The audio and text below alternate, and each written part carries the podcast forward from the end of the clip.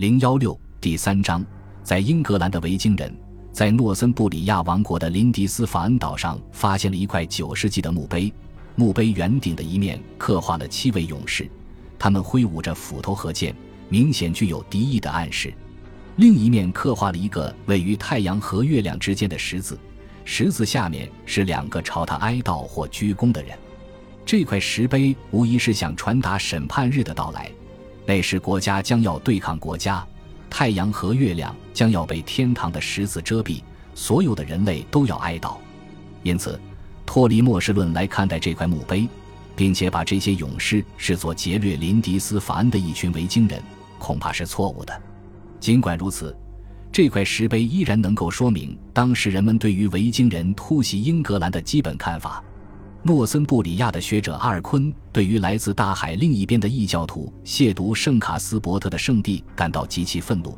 认为这是天神对不列颠人的罪恶和极端习俗的惩罚，借此督促他们改正出格行为。百年后的九世纪末，国王阿尔弗雷德以同样的方式来对待维京人，他认为这是天神借他们之手来惩罚维京人。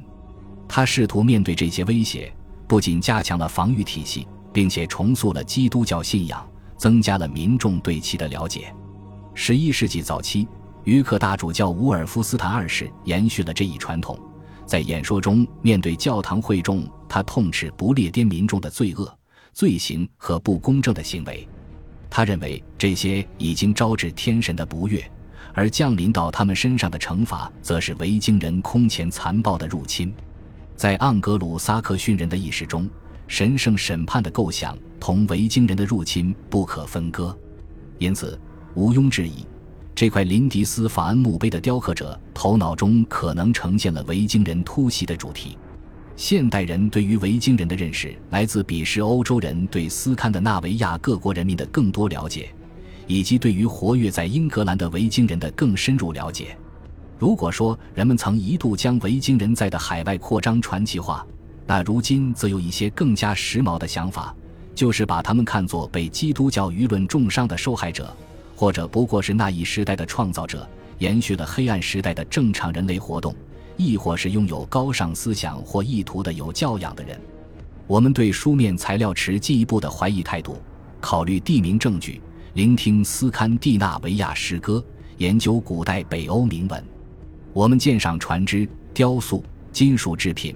观察农场和城市里人们活动的形式，从低到土木工事、修筑防御工事的营地中得出恰当的结论。人们经常把九世纪末活跃的维京军队与十世纪末、十一世纪初期活跃的维京军队在构成和组织方面做比较，并且做出了重要的区分。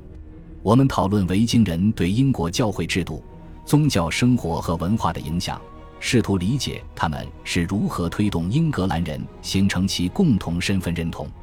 我们对斯堪的纳维亚人在英格兰东部和北部的影响性质和范围，或许会感到很震惊，亦或是不那么惊讶。我们试图从斯堪的纳维亚农民大规模移民的角度来解释我们看到的一切，或者从那些站稳脚跟的征服者军队成员的视角来看待。我们研究十世纪斯堪的纳维亚人的定居点是如何被纳入皇家统治之下的，丹麦区的丹麦人是否还保留着一种身份认同，会在某种情况下威胁到名义上已统一的王国的完整。我们评估那些关于十一世纪早期丹麦如何征服英格兰的描述，判断它是否因为应对所有挑战的失败，或者可以从其他角度来理解。在讨论七百九十年至一零一六年间斯堪的纳维亚人在英格兰的活动时，有个问题是必须提出来的：阿尔昆所提出的天神惩罚被现代历史学家视作社会和政治变革的推动力。